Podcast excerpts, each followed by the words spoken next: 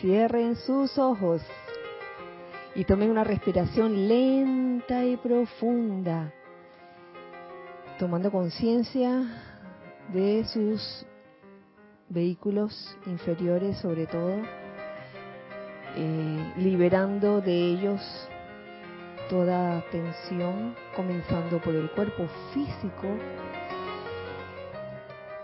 Comienza a soltar cada parte de tu cuerpo físico, comenzando por la cabeza, el cuello, los hombros, los brazos, el tronco, las piernas.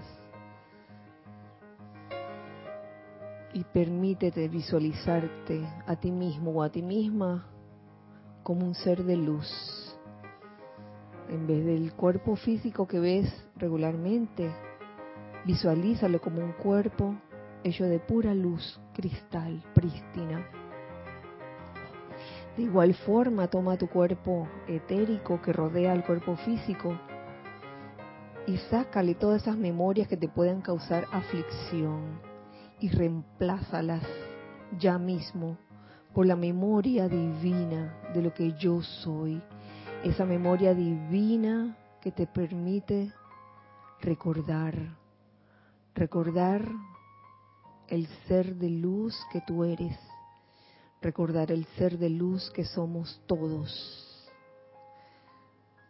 Ahora comenzamos a despejar el cuerpo mental de todos los conceptos e ideas que hemos adquirido durante encarnaciones, esas ideas o conceptos que atan, que amarran, que causan apego, sácalos de ti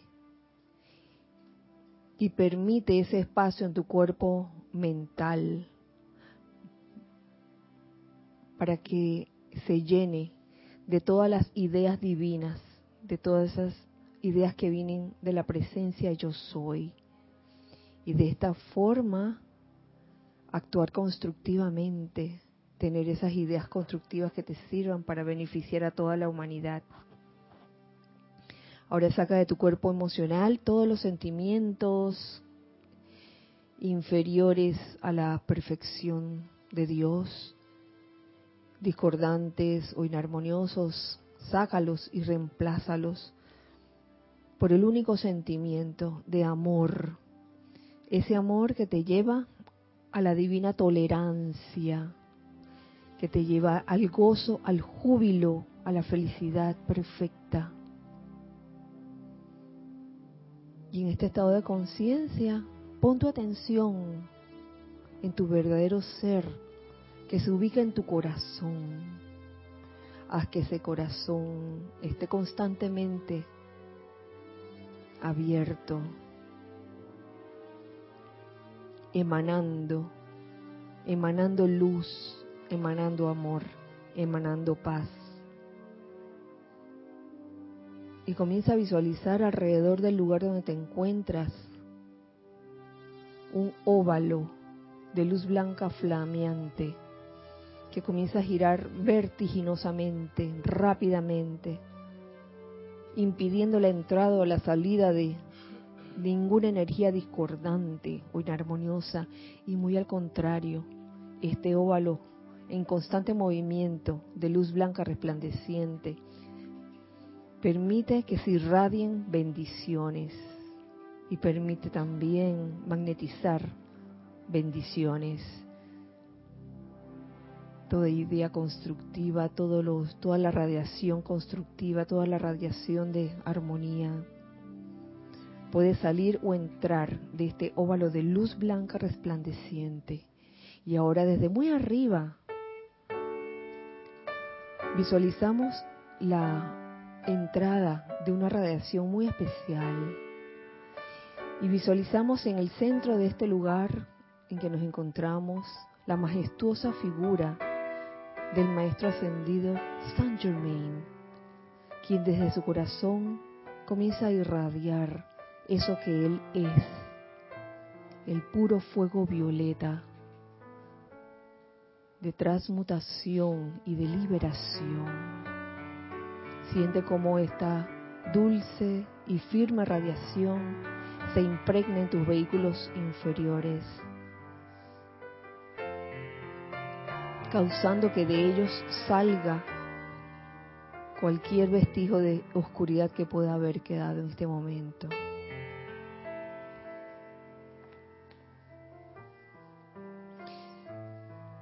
Y en este momento nos dirigimos a lo más alto y todopoderoso que es yo soy. Me siguen mentalmente en este decreto. Magna presencia yo soy. Despeja nuestros seres inmundos de todos los hábitos humanos y expresa la liberación de los maestros ascendidos en todo lo que nosotros pensemos o digamos o sintamos y hagamos por siempre. Magna presencia yo soy, saca de nosotros el último fragmento que pueda quedar de todo lo humano y colócalo sobre la cruz de llama azul, sosteniéndolo allí inactivo hasta que sea consumido y transmutado por siempre su causa, efecto, registro y memoria. Magna presencia yo soy, transmuta en todos nosotros y en nuestros mundos por siempre todos los viejos hábitos humanos, su causa y su efecto, y reemplázalos con la liberación y sustancia de los maestros ascendidos. Gracias, amado yo soy. Tomen una respiración profunda y al exhalar abran sus ojos.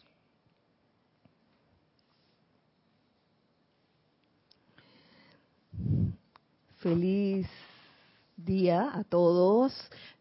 La magnitud poderosa presencia, yo soy en mí, reconoce, saluda y bendice la magna y todopoderosa presencia, yo soy en todos y cada uno de ustedes.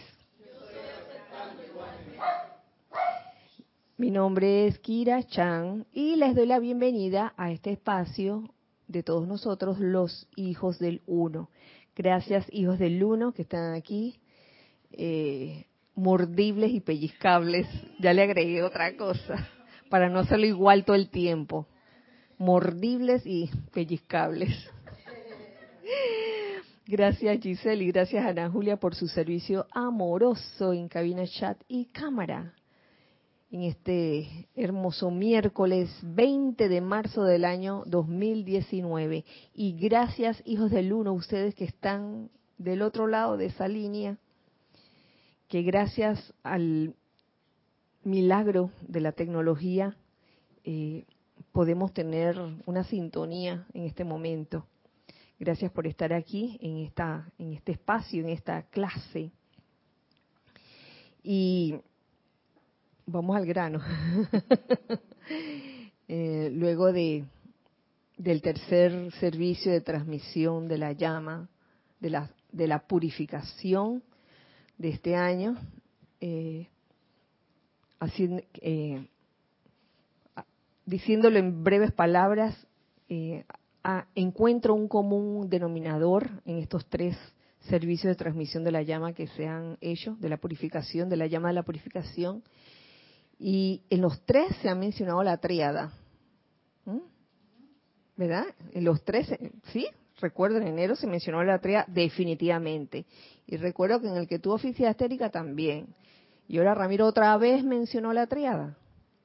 Y es como parece ser un, constante, ¿no? Un común denominador. ¿Por qué será que nos recuerdan eso? Ese es, yo lo veo como una clave, un punto a considerar en ese poder de invocación que estamos todos eh, llamados a desarrollar, en donde el primer impulso, cuando uno eh, realiza un decreto, una invocación,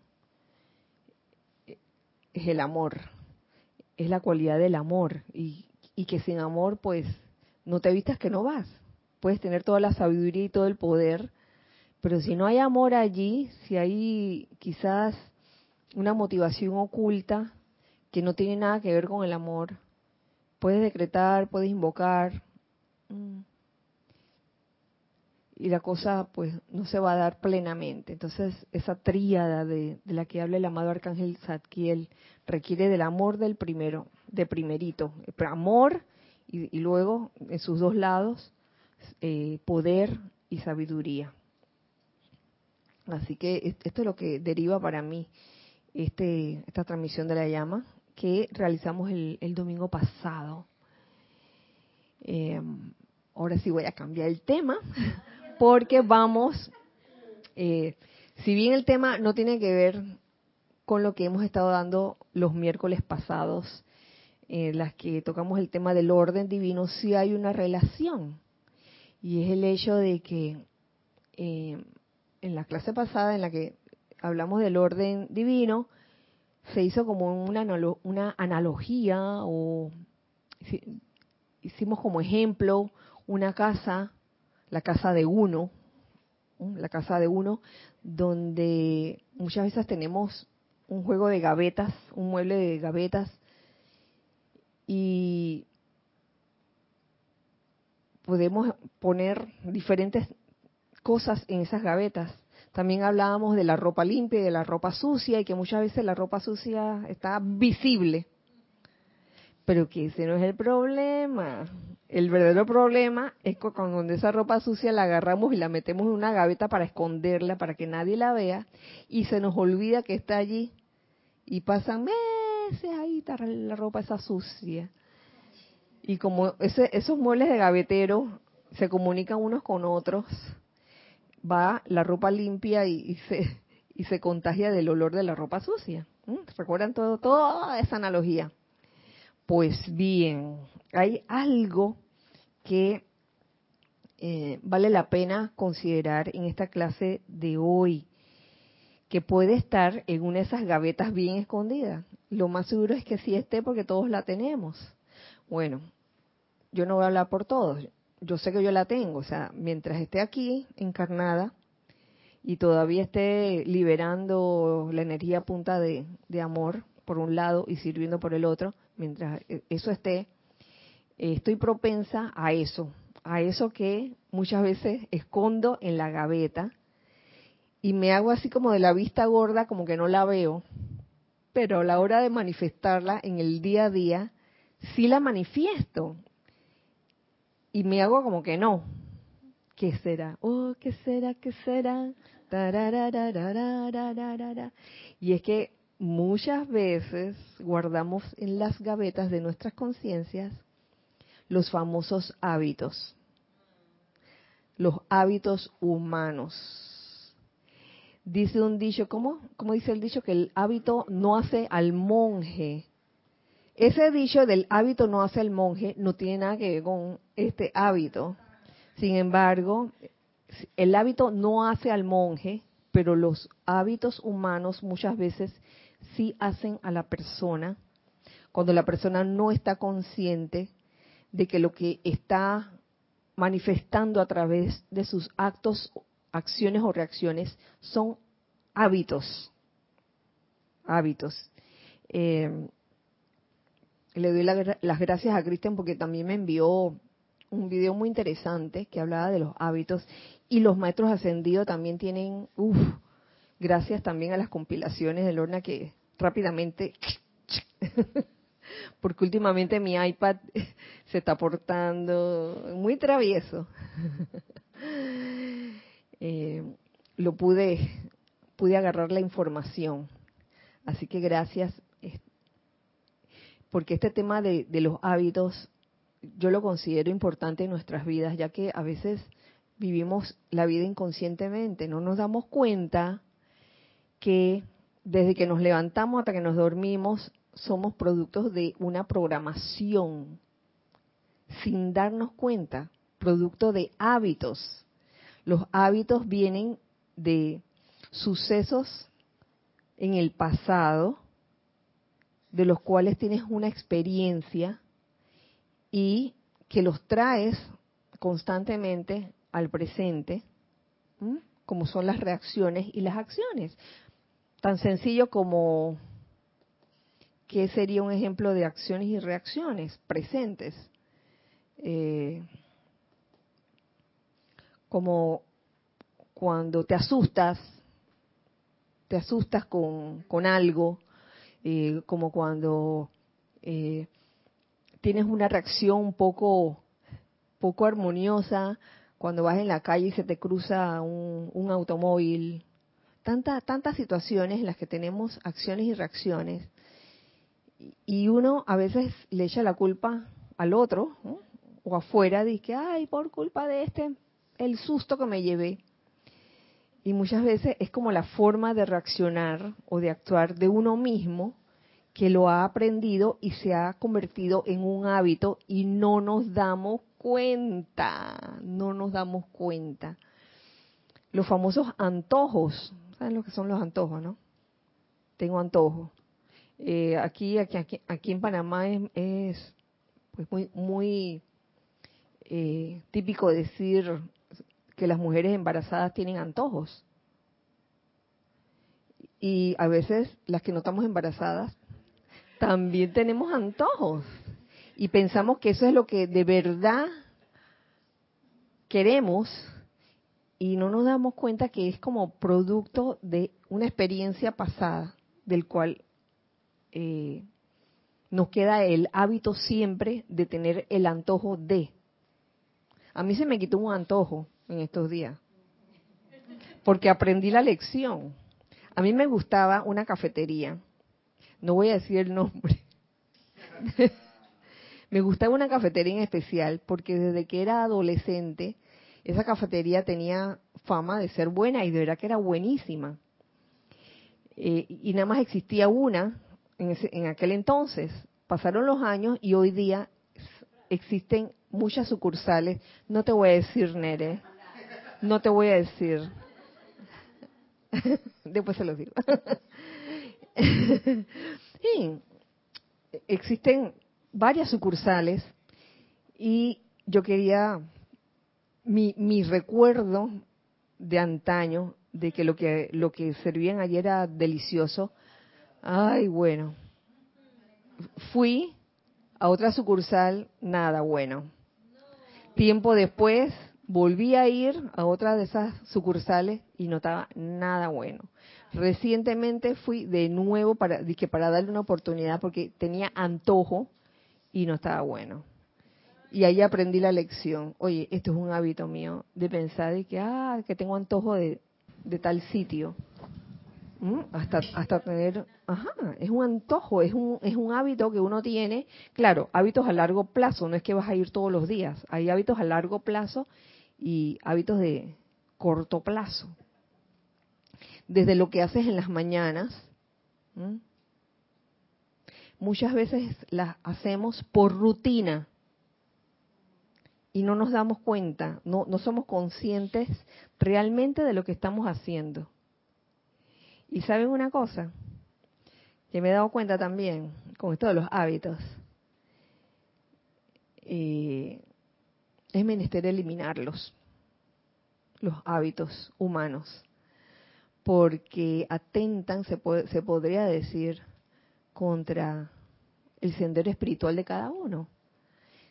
Si consideramos que una cualidad importante para desarrollar en el sendero espiritual es el discernimiento, si nos ponemos a analizar esta cuestión del hábito, cuando tenemos, adquirimos un hábito y lo hacemos repetitivamente una, una y otra vez, no hay discernimiento. ¿Sí o no? No hay discernimiento allí. Entonces, ¿dónde está allí el sendero, no? Nos perdemos. Entonces pensamos que porque estamos repitiendo una cosa una y otra vez, eh, y no lo estamos haciendo con real conciencia y discernimiento, pensamos que estamos en un sendero espiritual y no lo estamos. Podemos caer en ese riesgo. Entonces la idea es estar consciente de lo que hacemos. Y, y si bien es muy importante la constancia, por ejemplo, de una aplicación o de un tratamiento, también estar conscientes de que en un momento las cosas pueden tomar un rumbo diferente. Y también en nuestras vidas, en, nuestros quehaceres diarios, en lo que hacemos diariamente, podemos cambiar lo que hacemos. Lo que pasa es que cuesta, porque el, hábito es una cosa bien cómoda, ¿sí o no? Bien cómoda. La mañana me levanto, medito y hago tal cosa y abro el iPad para ver todos los correos y para ver el WhatsApp, para ver... Yo me di cuenta de eso, de mí misma. Y dije, hmm". bueno, no llegó a eso, no llegó a eso. Y tenía la costumbre de encender el televisor cuando llegaba a la casa, ¡plac! Entonces estoy practicando no hacerlo. Le doy gracias acá a mi compañero por, por eso. Eh, ¿Tú querías decir algo, Carlos? Que no sea eso. yendo en general, generalmente, ¿no? Cuando volvemos a repetir una cosa, tipo hábito, tipo como quiera, lo que ocurre es que nos perdemos el momento del presente, porque el hábito es siempre un recuerdo del pasado, Exacto. que entonces lo vuelves a repetir ahora, pero nunca va a ser igual, porque el pasado es el pasado. Y el presente tiene su enriquecimiento. Y otra cosa que traes, como este caso que pones, es que luego esa acción de traer el pasado al presente, no vivir el presente porque estás viviendo más bien en el pasado, haces un juicio. Y al hacer un juicio, pues está uno perdiendo mucha oportunidad de vivir más intensamente el presente. Fíjate que el, hacer un juicio, el hacer juicio sobre las cosas, se, se puede volver un hábito. Y lo haces inconscientemente. Y entonces lo más, lo más gracioso es que estás haciendo el juicio y, y seguido, punto seguido, de que yo no estoy haciendo ningún juicio. ¿Yo? ¿Cuándo? Acto seguido, sí. Como a veces caso de, gente que, que trata no muy bien a sus amigos, pareja, lo que sea, en un momento, no, no, no sé qué. Y al ratito, y que bueno, vamos a tomar un café, pues. Y, pero, y la otra persona está sentida de que, oye, pero si me acabas de, de, destrampar, pero no, yo no he hecho eso. ¿Cuándo? Eh, hasta ese extremo llega. Así es, sí, sí. Hasta ese extremo. Entonces. Es un ejemplo. Es como, como, como estar autoconsciente, como estabas diciendo, de lo que uno está, de lo que uno está haciendo, porque si no, si, autoobservarse hay cosas que pasan y pasan y de repente uno que siempre me pasa lo mismo, pero no, lo veo, no veo por qué me pasa. Sí. Y, esa es la razón, el, estar, vivir inconscientemente a punta de hábitos sin darnos cuenta, esa es la razón por la cual no se manifiesta el orden divino en nuestras vidas. Por la inconsciencia, es por eso, tan sencillo como eso. Otro ejemplo de, de hábito y este sí es un ejemplo externo, el, tomar siempre la, la, misma vía para llegar a un lugar. Entonces a veces es bueno aventurarse, y también te doy gracias por eso, aventurarse y tomar otras direcciones. Y yo sé que mi naturaleza en ese sentido tiende como a irse por lo seguro, yo lo admito, pero he llegado a comprender que a veces esas aventuras son necesarias para uno darse cuenta de que hay otras opciones para llegar a un mismo punto, un mismo lugar. Eh, Giselle, ¿tú ibas a decir algo o no era? Ah, no, ya se te fue. ok, ok. Entonces, nosotros como seres creadores que somos, con ese potencial de, con ese poder creador que tenemos todos dentro, si nos damos cuenta, con esto de los hábitos, estamos recreando. ¿Lo ven? Al actuar a punta de hábitos, al reaccionar a punta de hábitos, no estamos creando. O sea que no estamos ni tomando el pan completo ni, ni, ni siendo plenos. Entonces estamos constantemente recreando en base a experiencias pasadas en base a rutinas que nos proponemos, eh, de tal forma que cuando llega un momento en que, en que lo que estamos haciendo ya no tiene razón de ser, la inercia, la inercia inconsciente de uno hace que todavía sigamos haciendo lo mismo sin darnos cuenta que ya no tenía razón de ser lo que estábamos haciendo, porque lo volvimos un hábito, una recreación. Teníamos algo, gracias Giselle. Carlos Alberto Torres dice, a mí me pasa con el café barato. ¿Oh, sí? Dice, café barato, dejarlo, pero donde voy me ofrecen y no lo rechazo. Y es un hábito que no puedo dejar. Ah, entiendo. Te entiendo. Café barato. O sea que el carro está... Sí, como café así en todas partes. Ah, sí, sí. Sí, lo he visto. Lo he visto cuando tú vas a un lugar para que, para que te presten un servicio. Por lo general eh, tienen su, su cafetera allí. A mí me ha pasado también, Carlos Alberto, sí. Como no, usualmente ese café como que uno lo toma de que por por hábito. Así que Para aprovechar que es gratis. para, para aprovechar que es gratis, sí, sí, sí, eso mismo es.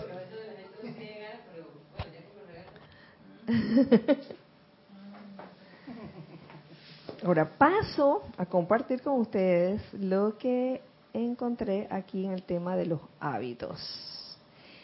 Y comenzamos con mm, lo que nos dice el amado Maestro Ascendido San Germain en instrucción de un Maestro Ascendido.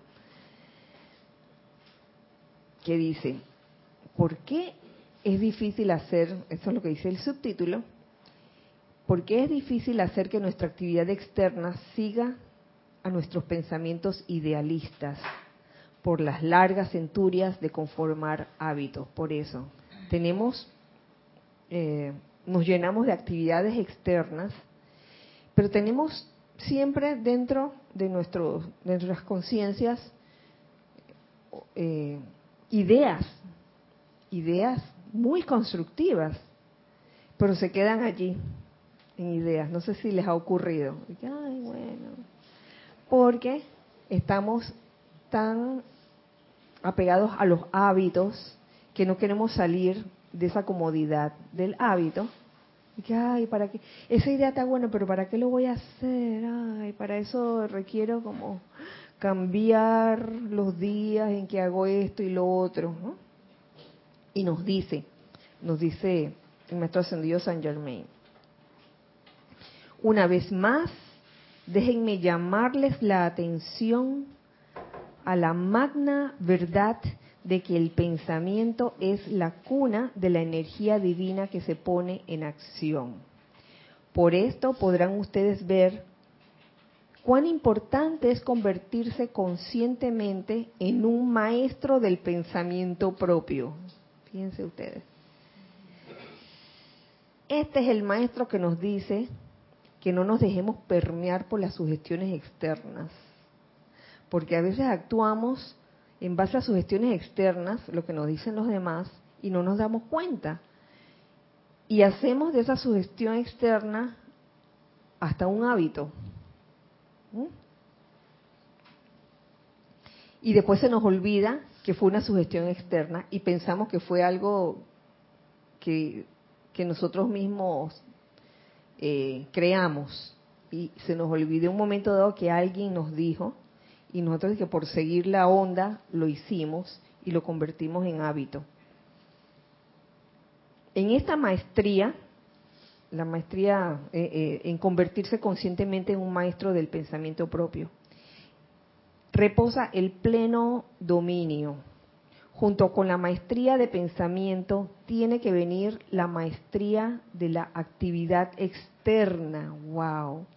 Junto con el con la maestría de pensamiento eh, básico, lo básico, lo que tú piensas y sientes, eso traes a la forma, eh, la ley, la ley de la vida.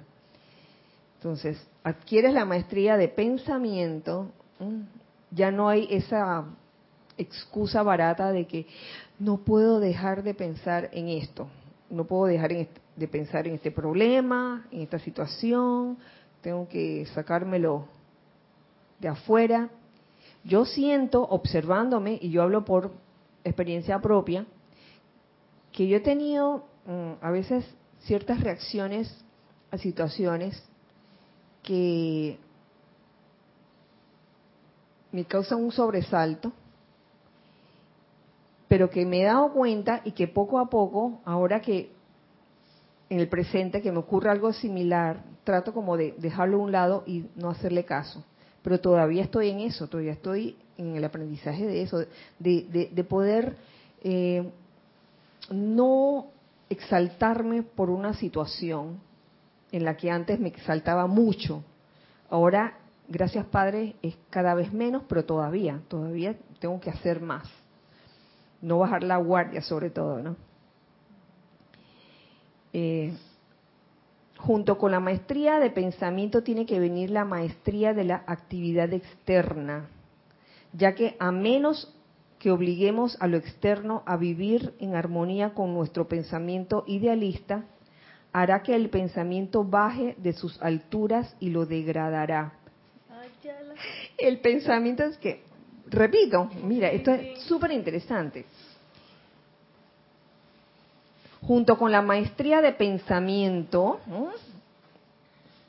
¿no? que el cuerpo mental me dirija a mí, sino mi verdadero ser es el que dirige mis vehículos inferiores. Esa es la maestría de pensamiento. Tiene que venir la maestría de la actividad externa, lo que hacemos externamente, ya que a menos que obliguemos a lo externo a vivir en armonía con nuestro pensamiento idealista, hará que el pensamiento baje de sus alturas y lo degradará. Maestría de la actividad externa. ¿Sabes cómo veo por ahora, en este momento, veo esa maestría de la actividad externa como esa capacidad de cada uno de nosotros de poder ser elásticos. Eso lo mencioné hace unos miércoles atrás con respecto a la buena voluntad, con la buena voluntad, la elasticidad que se requiere para no estar ceñido a una sola ruta o a un solo plan saber que en algún momento ese plan puede cambiar. Entonces ahí yo veo la maestría de la actividad externa, que tenías como plan ir desde tu casa al Serapi, del Serapi a, al correo y no sé qué, y, de repente algo pasó que no pudiste hacer esa secuencia, bueno, se hace la otra pues. Un plan B, pero no frustrarse ni, ni irritarse por eso. querías decir algo? Yo lo vi de la manera esa en que a veces el mundo externo eh, quizás se ríe o ridiculiza ese pensamiento idealista, porque cuando uno empieza a sentir a la presencia yo soy, como que los estándares de uno suben. y uno sabe que la paz existe de verdad y que el amor existe de verdad, pero a veces si uno se deja llevar pues por lo que está en el mundo externo, a veces eso como que se desinfla. Entonces, que hoy no, bueno, pero la paz, y se me fue la paz. Entonces, veo como la maestría también el hecho de, de sostener ese, ese pensamiento en alto, allende a lo que esté pasando en el, en, en el mundo externo. Sí, este, me recuerda a un cuento, si no me equivoco, era de Tony de Melo, donde dos vendedores de zapatos independientemente fueron a un, a una, a un país eh, diferente al de ellos y cuando llegaron cada uno dio su punto de vista. Uno, uno decía, ¡Ah! malo, malo, malo, no voy a poder vender ni un zapato porque aquí todo el mundo anda descalzo. Y el otro vendedor decía, oye, qué buena noticia, aquí todo el mundo anda descalzo, vamos a poder vender todos los zapatos. Entonces ven el punto de vista, a veces uno mismo se coarta sus, sus ideas constructivas. El uno de que, ay, todo el mundo anda descalzo, así que ¿quién me va a comprar zapatos? Nadie, nadie. Y el otro, oye, qué bueno, qué, qué, llegué a un buen lugar porque vamos a, calzar a todo el mundo.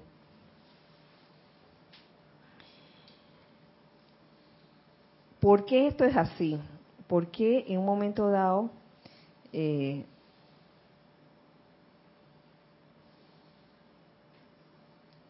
la actividad externa hará que el pensamiento baje de sus alturas y lo degradará. ¿Por qué esto es así? Pues por las largas centurias de conformar hábitos.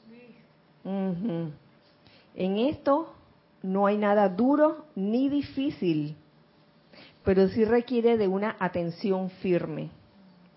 Si hay maleza en su jardín, ustedes le prestan atención suficiente hasta que es arrancada. Igual ocurre con la actividad externa. Lo único que ustedes tienen que hacer es arrancar la maleza y dejarla despejada para la presencia interna y esencia de Dios. ¿Mm? ¿Qué sería la maleza en esa actividad externa? Pues los hábitos que conspiran a que uno no sea eh, creativo, a que uno no tenga iniciativa, por ejemplo. Ay, un ejemplo de eso, actividades externas. Ay, pero si, si, si ya Lorna se encarga de hacer esto, ya yo no lo voy a hacer. ¿Para qué? Oye, pueden haber dos personas encargándose de la misma cosa. Deja que Lorna lo haga, la, la clásica, ¿no? También se me ocurre que una razón por la que uno no suelta sus hábitos es que eso me da cierta gratificación. Ah, a ver. Entonces, sí, por ejemplo, ay, ahora no se me ocurre ningún ejemplo. Ah, ok, gracias Nere. Veo todos los días que llego a mi casa ya en la nochecita antes de dormir, enciendo Netflix y me pongo a ver mis series. Entonces el día que no lo hago me causa gran desconfort porque dije, ay, no, no lo hice. Entonces yo lo hago porque me gusta, me gratifica y por eso no estoy dispuesta a soltarlo. Y eso sería un ejemplo como menor, pero si uno va a los hábitos más como más sutiles, por ejemplo, ah, lo que tú decías de hacer un juicio sobre todo, que en, en ciertas culturas, sobre todo en nuestra cultura latinoamericana, uno siempre tiene una opinión de todo el mundo y de todas las cosas. Entonces, eso es como, es un hábito realmente. Sí. Es un hábito. Entonces, si yo, eso me da como cierta gratificación ah, el presidente lo está haciendo todo mal. Si yo fuera presidenta, Ay, ta, ta, ta, ta, ta. Y, y, todo el mundo lo dice, pero es un hábito realmente. No. ¿Por, ¿por qué será que... Sí, ¿Por qué será que en ese ejemplo que acaba de decir Lorna, de verdad que cuando vemos una alguien haciendo algo uno enseguida le viene el juicio y uno piensa que uno lo puede hacer mejor, mejor y perfecto y que la otra persona no puede. Es como un hábito. Un hábito. Un hábito. Eso, ¿tú sabes a qué corresponde eso? A la conciencia de separatividad. Sí. Él no puede, pero yo sí. O sea, separado. Él no puede hacerlo, él es incapaz, inepto. Yo soy la perfecta, yo sí puedo, ¿no? Entonces es un hábito también el lanzar juicios y el pensar que uno es de que la divina pomada. Okay. Más adelante, eh, Maestro Ascendido San, San Germán hace, hay otra, hay, hay otra anotación sobre hábitos y es el siguiente. Una de las formas más sutiles de rebelión en la conciencia externa se encuentra en nuestros pequeños hábitos personales. ¿Mm? Porque es muy fácil fijarse en los, en los hábitos grandes, inmensos, los que se ven. Pero las pequeñas cosas, como el café que, que, decías tú, Carlos Alberto, oye, a cualquiera de nosotros nos puede pasar. Yo, yo también, me culpa. Este, Dice así, cualquier rebelión dentro de la conciencia debe ser sofocada como la gran ofensa contra Dios, la magna presencia yo soy, de manera que no haya nada que interfiera con los penetrantes rayos de esta gran luz. Cualquier rebelión dentro de la conciencia debe ser sofocada. Tal cual he tratado de impresionar en sus mentes de tiempo en tiempo, esta no es cuestión de personalidades, pero sí significa entrar a la verdad y vivirla.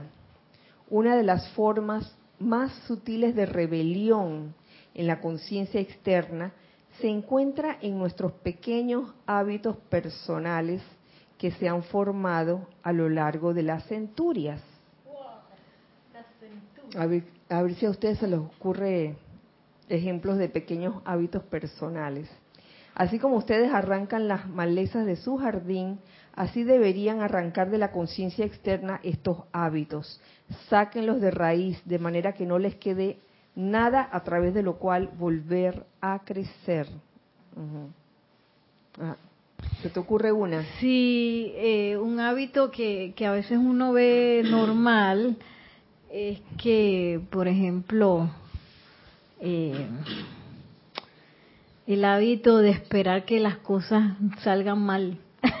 a veces uno dice, ah, bueno, pero es normal que salga mal, y como que uno, en vez de tener el hábito de la victoria, a veces uno dice, bueno, normal, el fracaso y no sé qué, porque inclusive si uno se equivocara o mete la pata, ahí hay cierto, ahí hay, también hay victoria, pero entonces uno a veces tiene el hábito de, de así de, ¿cómo se diría? De aceptar la imperfección y eso.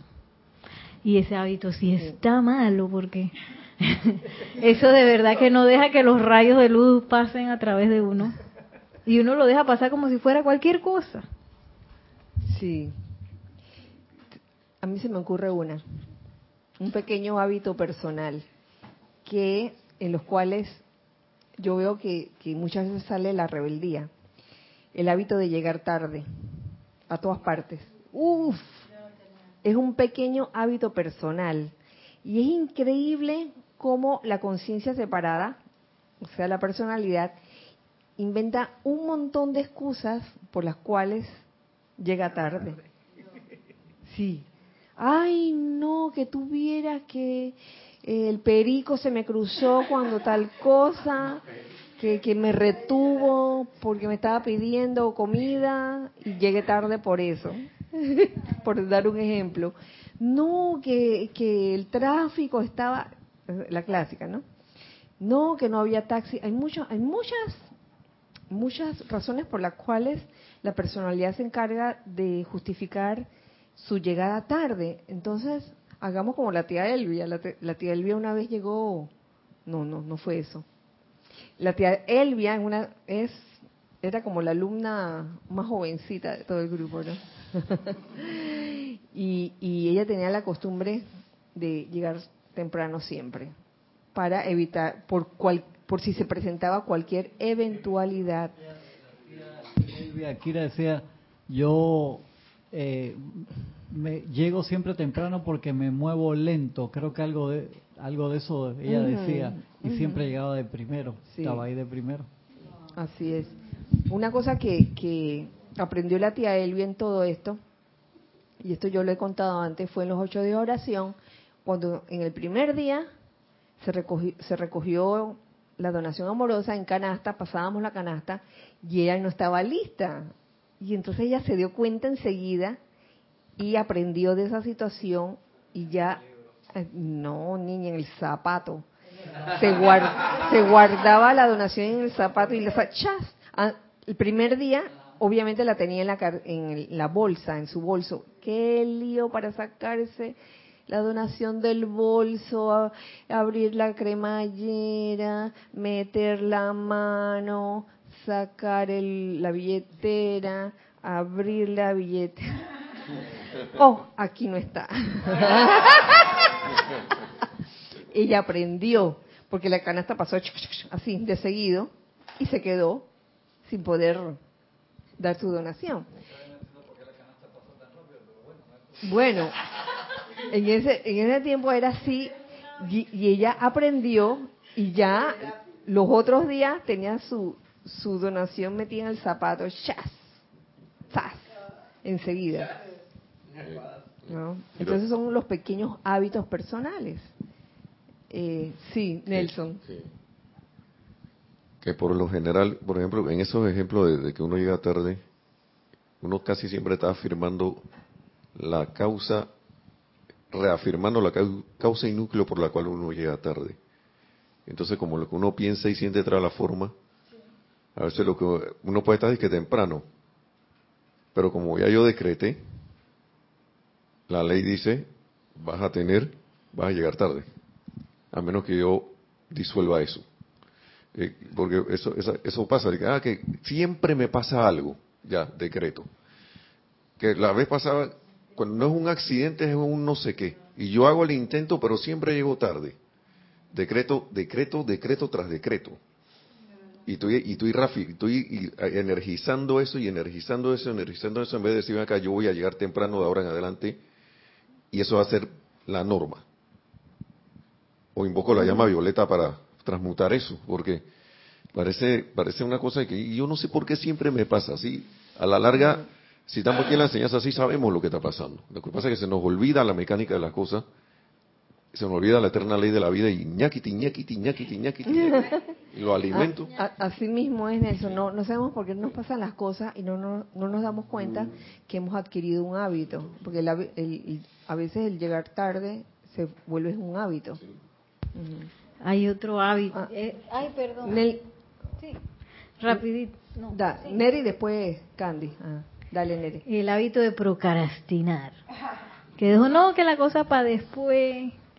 oye, pero después voy a tener tiempo. y a veces uno cree que no lo tiene bien que anda por ahí.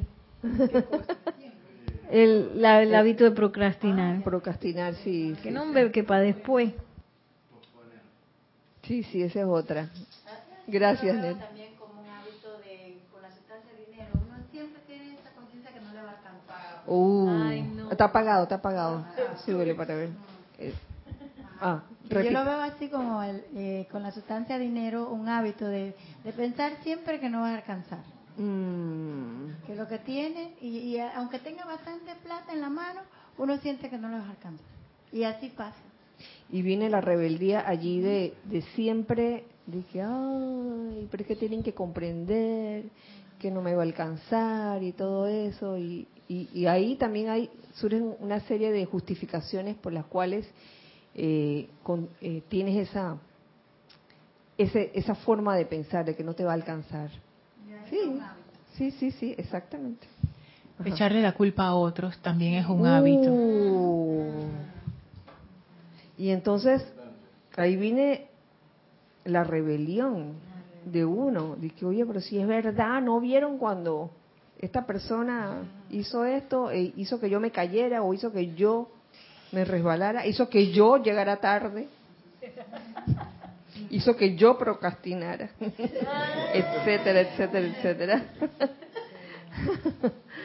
sí.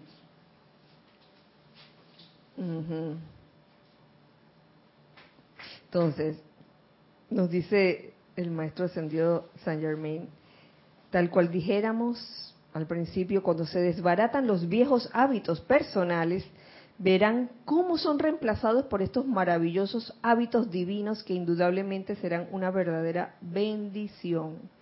Habla de, de hábitos divinos, porque yo creo que se refiere más bien como al ritmo de hacer algo constructivo, ¿no? pudiera ser como una reprogramación constructiva. Por supuesto. Como lo que decía Candy, dije, ay, nunca me alcanzo. Entonces yo, yo lo que puedo es reprogramar para pensar constructivamente acerca de la sustancia de dinero. Ah, yo siempre tengo en abundancia. Sí, gracias Padre por la Gracias Padre por eso.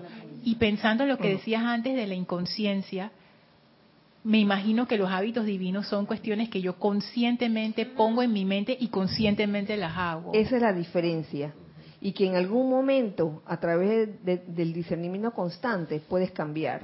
Ajá. sí. El discernimiento, esa es la clave. Saber cuándo una actividad ya, ya debe dejar de ser para entonces dedicarse a una nueva actividad. Sí, Candy. Una pequeña acotación a lo que yo dije. Es que yo lo digo por mí, cuando yo ganaba poquito, decía que no me iba a alcanzar. Después ganaba más y siempre sentía que no me iba a alcanzar. Sí, ¿verdad? Eh, sí, siempre sentía eso. Entonces uno eh, hace como un apegue a esa situación. Entonces está programada y, y si uno, como dice Lorna, si uno no quiere cambiar esa situación, no la cambia. Es uno mm. mismo que la tiene que cambiar porque eh, las ecuaciones cambian y uno con el mismo pensamiento la forma como uno reacciona con las personas o con algunas personas, sobre todo familiares a veces, a mí me pasa, Y, y, hay que trabajar en eso. Yo quiero trabajar en eso, yo estoy trabajando en eso. Y a veces es, wow. Y, y la, la tendencia de la personalidad es echar la culpa, echar la culpa. Oye, pero mira, yo estaba tranquila y vino y me provocó. No sé qué es lo que hace, pero me saca de quicio.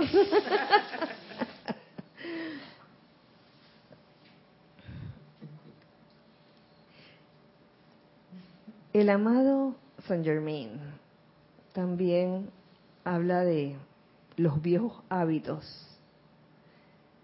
como uno de los grilletes del alma que más se desconoce. Oye, yo creo que de aquí fue que Martacillo sacó de los grilletes, de los viejos hábitos.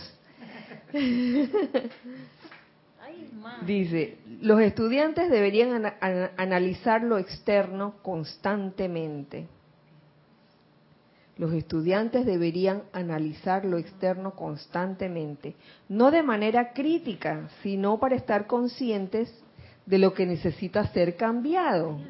Uy, no es para criticar, no es para hacer un juicio, sino para ver, oye, esto ya, esta medida ya no me está funcionando, cambio y punto. Porque es que si no uno anda como en automático. Sí. Entonces deja pasar muchas cosas en vez de estar uno pendiente y que, oye, tú sabes que esto me merece un decreto, necesito un decreto, esto acá, otra cosa, eh, por la cuestión de la rutina y, y, del hábito, pues, de estar todos los días en la misma cosa. Uno deja como de ver los detalles, o, o como dice el maestro, de analizar. Así mismo es. Sí, sí, Carlos una cosa así lo veo yo como si fuese lo externo un espejo en el que uno se mira y lo que no le guste pues trata de, cambiarlo. Y lo que le guste pues bueno pues está bien ¿no?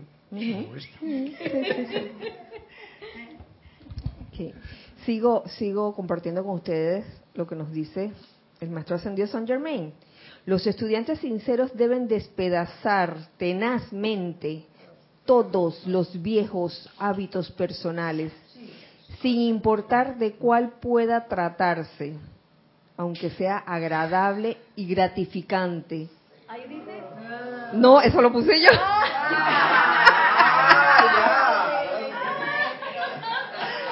Eso lo añadí yo. Él dijo que todos, él dijo todos, todos los viejos hábitos personales, sin importar de cuál pueda tratarse ya que justamente es esto lo que ata. ¿Mm? Yo tengo, yo tengo un tema con la televisión. Estoy trabajando en eso también. Mira. Tiene que agarrar el control remoto que dice Netflix y meterle un martillazo.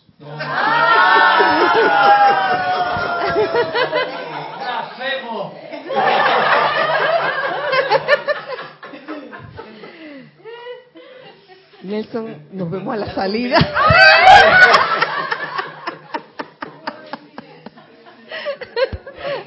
Ese comentario de Nelson me hace pensar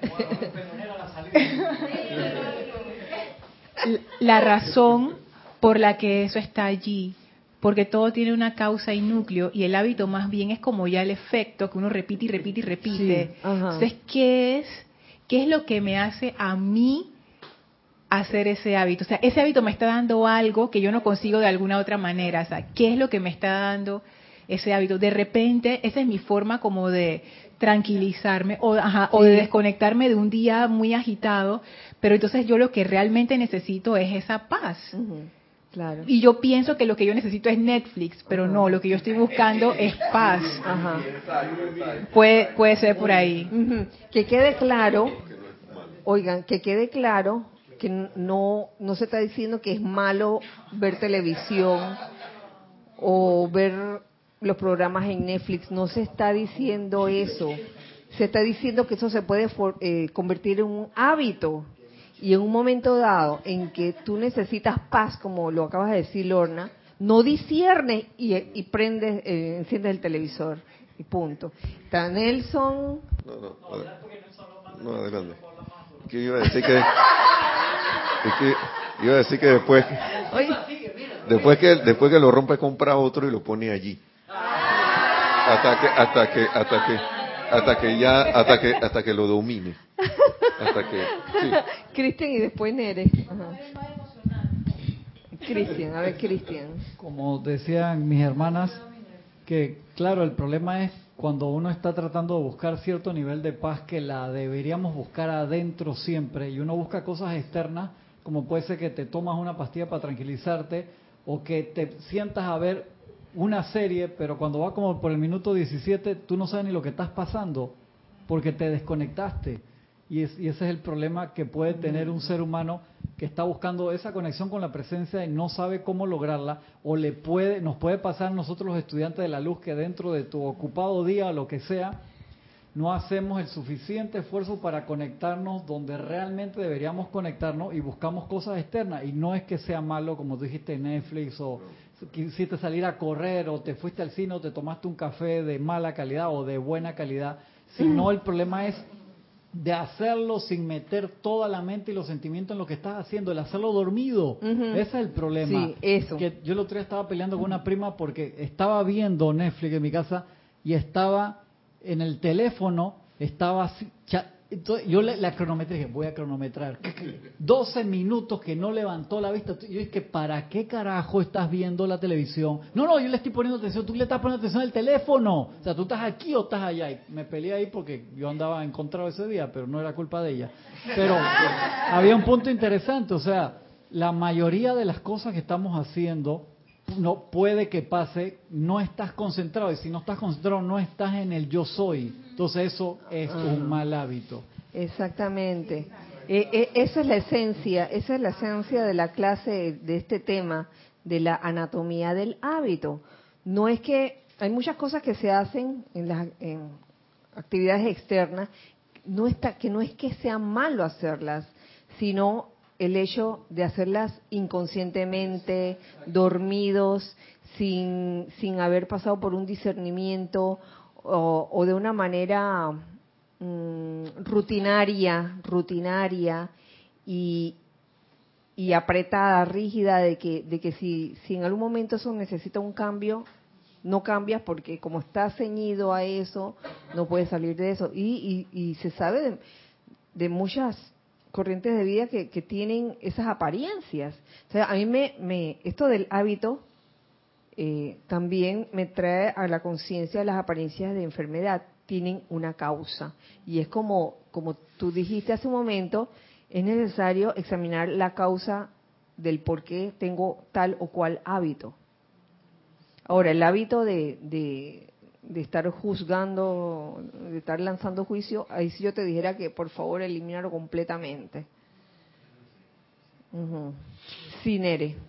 Sí, que justo iba a decir eso que el problema del hábito es esa parte inconsciente en la que yo no discierne que, oye, me, me, me funciona hacer esto en este momento o realmente en este momento yo debería estar haciendo otra cosa porque puede ser que un día hay que, oh, bueno, una película toda constructiva, no sé qué, me elevó la conciencia y no sé qué cuánto, pero en otro momento quizás era un momento de hacer otra cosa y no volver a repetir la misma cosa simplemente porque es un hábito que uno tiene que a cierta hora hace ciertas cosas.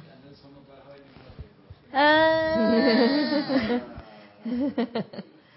bueno, sí, es, e, es simplemente vivir en el yo soy vivir conscientemente. Eh, una cosa que se mencionó dentro de la una voluntad es la, la importancia de, la concentración, la capacidad para concentrarse. Entonces, tú quieres manifestar buena voluntad. La, buena voluntad no significa, ay, yo tengo buena voluntad y siento buena voluntad. No es solamente eso, es más que eso. Es más que eso. Es que aquello que tú vas a hacer, lo vas a hacer al ciento por ciento. Vivir la vida plenamente. Sí. A veces dejamos pasar la vida y no nos damos cuenta de, de los pequeños detalles, los medianos detalles y los grandes detalles no nos damos cuenta. Y la vida pasa y pasa y pasa y cuando vas a ver estás en lo mismo, no creaste, o si creaste, creaste de que un par de cosas, de un par de ideas que se te ocurrieron, pero que las realizaste así medio medio, por eso, por los hábitos, que no me atrevo a esto, no me atrevo a salir, porque en esta calle roban, en esta otra calle no sé qué, el tráfico, etcétera. O me quedo en una ocupación o un trabajo que no me gusta porque por miedo a que quedarme sin suministro y me quedo ahí 20, 30, 40 años amargado. Sí, sí, sí. Y no paso del salto, no sería ni riesgo, sino a, a, tomar un otro rumbo. Se ve como pues. riesgo, pero entonces nunca me voy a dar cuenta si va si, si lo voy a hacer funcionar o no. Es que es, cuestión como de, de atreverse, ¿no? Atreverse sabiendo, en el caso del suministro, sabiendo que el suministro no viene de lo que trabajas así que con sudor de la frente. Suministro viene de la presencia yo soy. Y esto es algo tan que se dice tanto, que hemos dicho tantas veces, pero que requiere años de años de experimentación para lograr ese estado de creer con convicción con fe absoluta de que el suministro viene de la presencia yo soy, de que la presencia yo soy es la fuente del suministro y no lo que tú hagas externamente. Sí.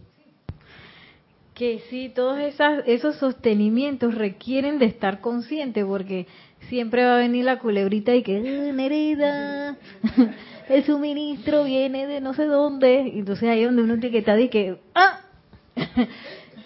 y que la fuente de todo suministro es la presencia de yo soy, porque uno bien que tiene esas cositas grabadas por ahí, pero si uno no reprograma dándole y dándole y dándole, este, luego vienen de nuevo y que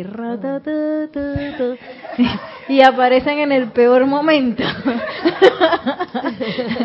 haciendo que uno disminuya, ¿cómo es? Degrade esa, esa, esas ideas divinas a lo que es la mediocridad de, de lo que pasa en el mundo externo, las ideas humanas.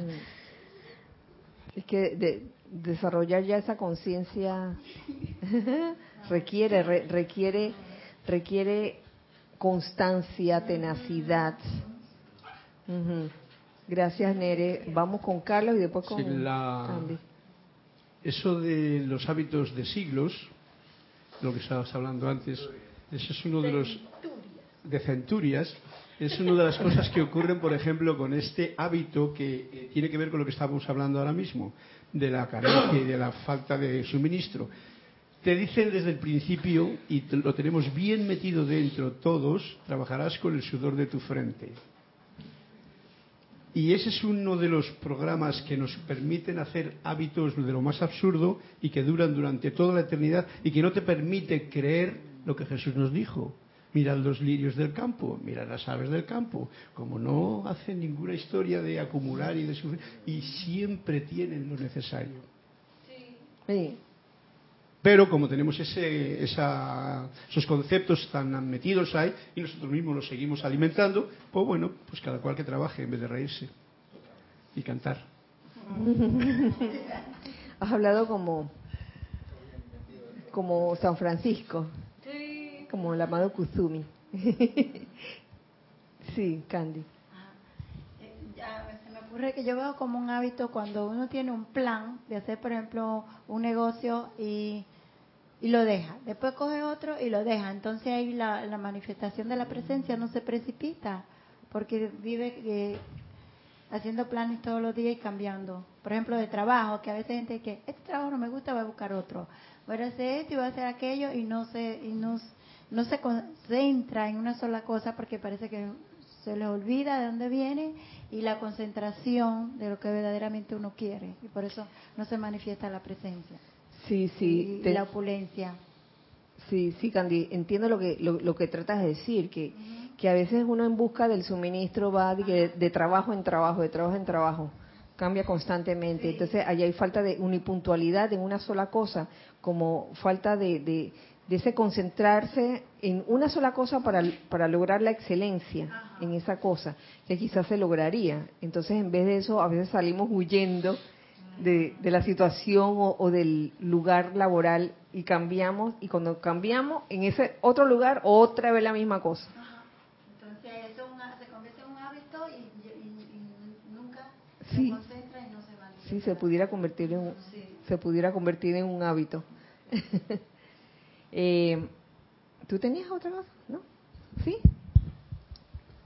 Que me impacta mucho eso de, de saber romper con el hábito o de saber cuándo parar una actividad. Porque me acuerdo que el maestro ascendido San Germain dice que cuando, bueno, me corrigen si lo digo mal, que cuando uno anda con, con él o con los maestros ascendidos, uno pasa como por varias encarnaciones sin tener que dejar el cuerpo físico. Entonces, imagínate si yo no estoy dispuesta a dejar ciertas actividades porque estoy aferrada a eso y o no me doy cuenta o sigo con mi hábito así ciega por ahí, voy a perder la oportunidad de pasar muchas oportunidades en una misma encarnación. Sí, este el hábito wow, el hábito de hablar siempre de las mismas cosas. Esa es otra. Sí. Eh, me lo recordaste, ahora que, lo mencionabas. Eh, ay, ¿cómo está todo? Ay, irregular. ¿Y cómo te va en el no sé qué? Ah, más o menos, en la lucha. En la lucha, dice. ¿Teníamos algo? Gis, gracias, gracias Giselle. Marta Silio dice, feliz noche familia. ¡Eh, familia! Feliz noche para ti, Marta. Dios bendice la luz en sus corazones. Bendiciones para ti también, gracias. Kira, hablando de cambiar hábitos, uno de ellos era la de no tener una continuidad diaria en la realización de los ceremoniales, porque siempre llegaba cansada al final del día, hasta que tomando conciencia, porque no lograba la continuidad, dije, todas las mañanas 6 a.m. arriba y ahora realizo el ceremonial y les puedo compartir el júbilo y energía comprobada y el servicio realizado consciente. Bueno, qué chévere, porque el, el, ejemplo o la vivencia que acabas de compartir, eso es la, lo que pasaba al principio, lo que tú mencionaste, la procrastinación. Ay, que estoy cansada, ay, que para más tarde, hasta que tomaste la determinación de que, bueno, ya, constancia y ritmo, todos los días a tal hora. Qué bueno. ¿Sí? Y, igual los ceremoniales, si, pasa algo en los ceremoniales, oigan, aquí hace unos años atrás, digo, cuando nosotros comenzamos a hacer ceremoniales, hacíamos de que uno a la semana, ¿verdad? Eran los sábados. Luego se comenzó a extender lunes, martes, miércoles, jueves, viernes, sábado, domingo, todos los días. Y hubo una época en que otra vez se, se comprimieron a un solo día los sábados. Y yo eso fue, mira, una buena decisión porque yo creo que nos ayudó a todos a tomar conciencia de que, oye, ya esta cosa, no podemos estar haciendo las cosas inconscientemente o, tomando las cosas por sentados. Y que, ay, bueno, no voy, si voy, me da igual, sino, oye, darle la importancia que se merece una actividad como un ceremonial. ¿Teníamos alguna otra cosa, Giselle? Gracias. Arraxa Sandino dice, bendiciones a todos. Bendiciones. para ti, Arraxa. Un abrazo. Kira, el hábito de quejarse, de creer que todo me lo merezco. Ay, sí, de quejarse. Mm. Hay, hay, ese hábito de, de verdad. Cuando, cuando esa corriente de vida erróneamente piensa que, se lo merece todo, adquiere ese hábito de quejarse y, demandar también. Eso, junto con el que el de quejarse va, eso va casado con el hábito de mandar. Haz esto, haz lo otro, haz lo otro, haz lo otro. Y el por favor y el gracias quedó, mira, fuera de lugar. Gracias por los comentarios de ustedes, hermanos. Eh, hijos del uno que están del otro lado, gracias por sus comentarios, hijos del uno que están aquí, mordibles y pellizcables, porque la clase de hoy ya terminó. Vamos a seguir el otro miércoles con este tema. Eh, muchas gracias eh, Giselle y Ana Julia por su servicio amoroso en cabina chat y cámara. Y nos vemos el próximo miércoles, eh, recordando que hoy miércoles 20 de marzo, me, lo recordaron al principio de la clase, hoy es equinoccio de primavera. ¡Ay! ¡Qué lindo! Equinoccio me, me suena como a equilibrio. eso es verdad. E-, equilibrio primaveral y realmente deseo que todos pasen una época maravillosa. Eh, en vísperas del cumpleaños de Mario, que es mañana. ¡Eh! Mario cumple mañana y mañana es su clase.